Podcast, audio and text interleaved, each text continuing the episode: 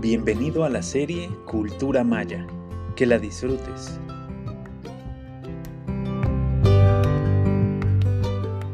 Bienvenidos a Pai Tan, una cita con la cultura maya.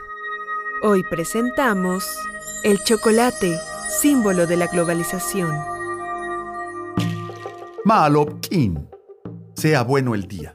Salud y gracias por escucharlos. Soy Gastón Melo un estudioso, amigo y observador de los procesos extraordinarios que han dado lugar durante 30 siglos al desenvolvimiento de la cultura maya. Hemos hablado en podcasts anteriores sobre la dimensión espacial y temporal de la cultura maya, de sus grandes exploradores y de los epigrafistas que se han invertido en la comprensión de la escritura. Toca ahora acercarnos a ese elemento singular que es parte inherente de la cultura maya y que influenció no solo al mundo mesoamericano antes de la colonización española, sino que, al contacto con esta, inició su seductora vuelta al mundo, el cacao. El fruto de la planta de cacao es hoy cotizado en los mercados mundiales como muchas materias, como el café, el trigo o el té, y su costo se cotiza en libras esterlinas y en dólares americanos. Los precios del cacao suelen fluctuar al alza en los meses anteriores al invierno cuando tendemos a consumir más calorías para protegernos del frío y a la baja a partir de la primavera cuando el consumo disminuye. La economía del cacao es compleja y da lugar hoy a la existencia de traders especialistas y salones donde se degustan distintas especies de cepas, se realizan grandes negociaciones y se categoriza el producto en función de su calidad y con base en su intensidad. Si bien el chocolate se ha hecho muy popular en todos los niveles sociales, el cacao ha encontrado siempre el modo de acceder a las más altas esferas de las sociedades en que le conocen. Entre los grandes ajaos y tlatoanis del mundo prehispánico en América, la bebida formó parte importante en ceremonias y rituales. Los grandes señores mayas primero y luego gracias al comercio de los mercaderes, los aztecas y gobernantes de otras culturas se hacían servir la bebida dejándola escanciar desde la altura produciendo abundante espuma.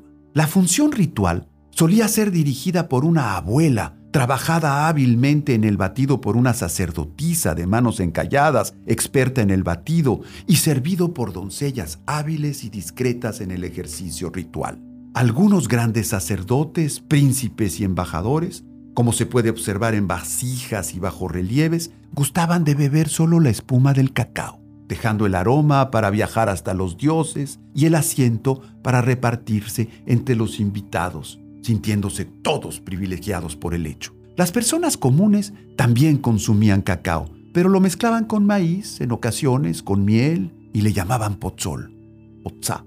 Hernán Cortés, el valiente capitán que se aventuró hasta la gran Tenochtitlan fue allí recibido con una receta especial de cacao. Señalan los cronistas de la época como Bernal Díaz que le fueron ofrecidas jícaras grabadas y servido un líquido rojo como la sangre y otro de color verde intenso. Cortés, después de haberse impuesto en la ciudad capital de los aztecas, Escribiría a Carlos V en una de sus cartas de relación que una sola taza de esa bebida servía para dar fuerza a un soldado durante todo el día. Pero no solo los reyes, caciques o grandes señores de las ciudades americanas se hacían servir ceremonialmente el chocolate. Desde el siglo XVI, el producto conquistó Europa y pronto las cortes de aquella región adoptaron la bebida produciendo incluso vajillas especiales para su servicio. El viaje del cacao parece haber terminado de dar ya la vuelta al mundo. La producción se ha dislocado geográficamente.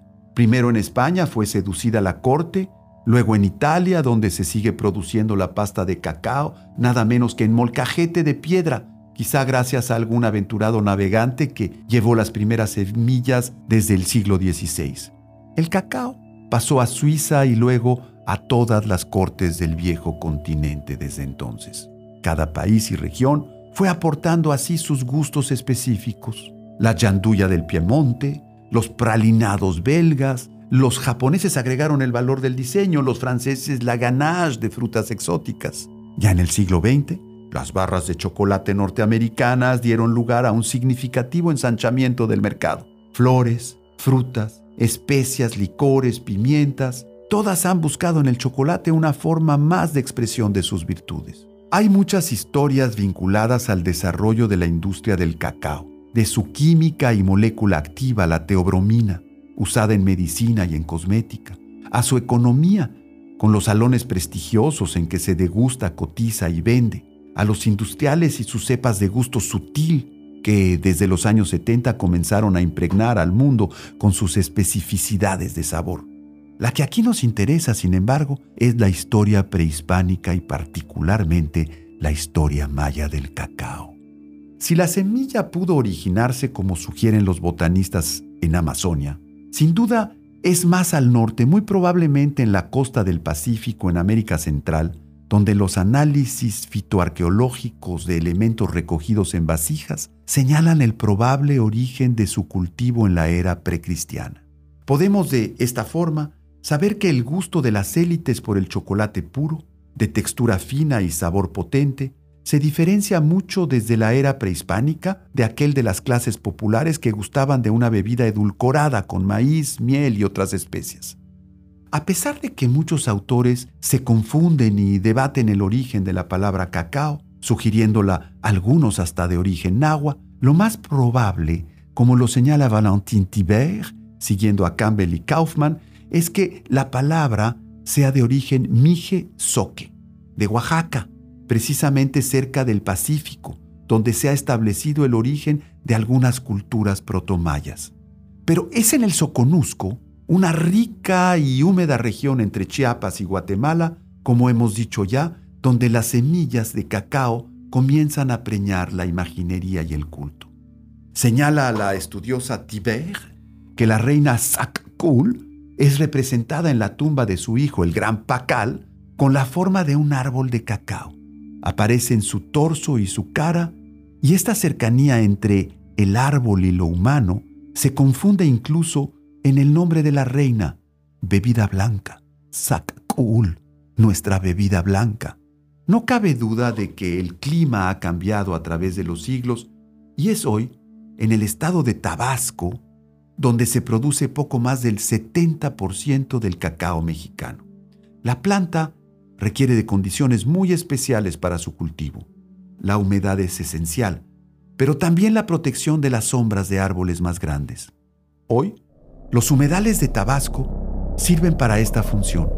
Hemos visitado algunos ranchos productores de cacao en la zona y a diferencia de las granjas dedicadas a otros cultivos, los cacauteros de esta región cuidan no solo con esmero, sino incluso con reverencia ritual su producto.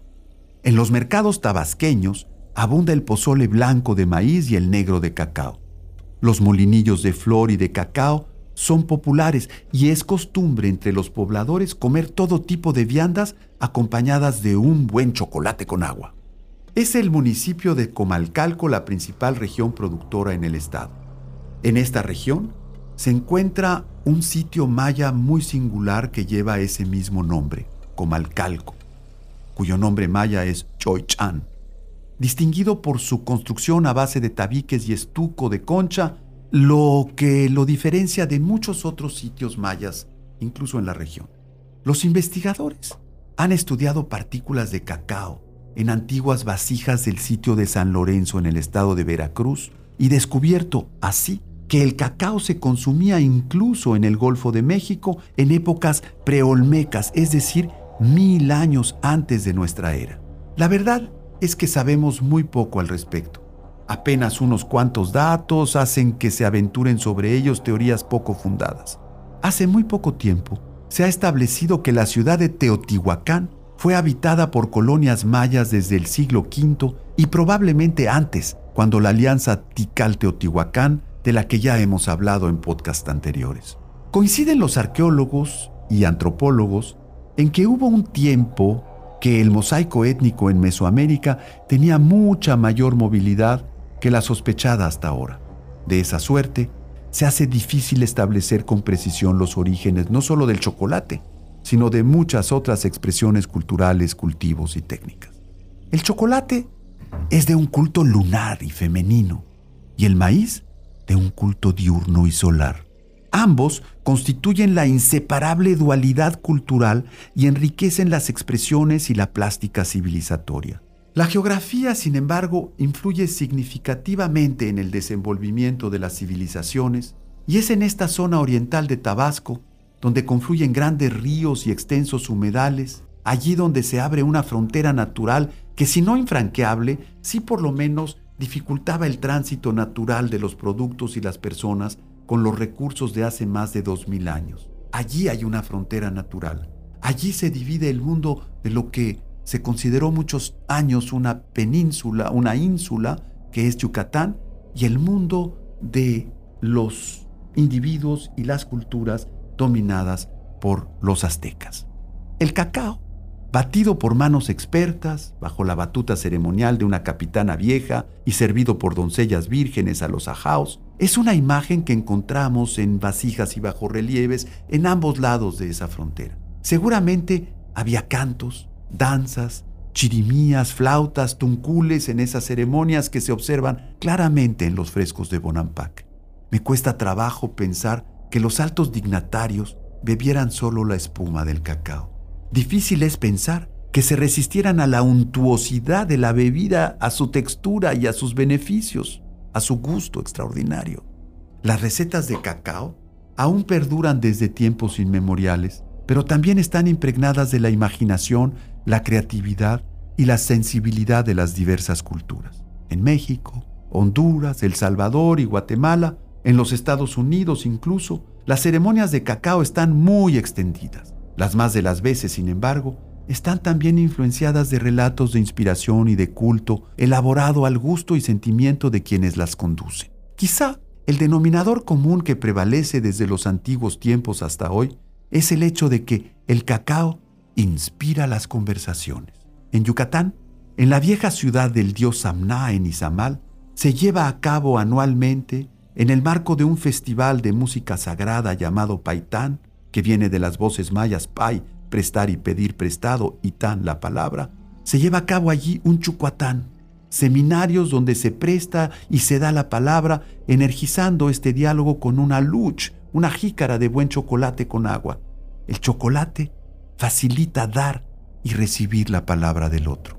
El chucuajá, el chocolate con agua, calienta el alma distiende el espíritu y hace fluir las ideas.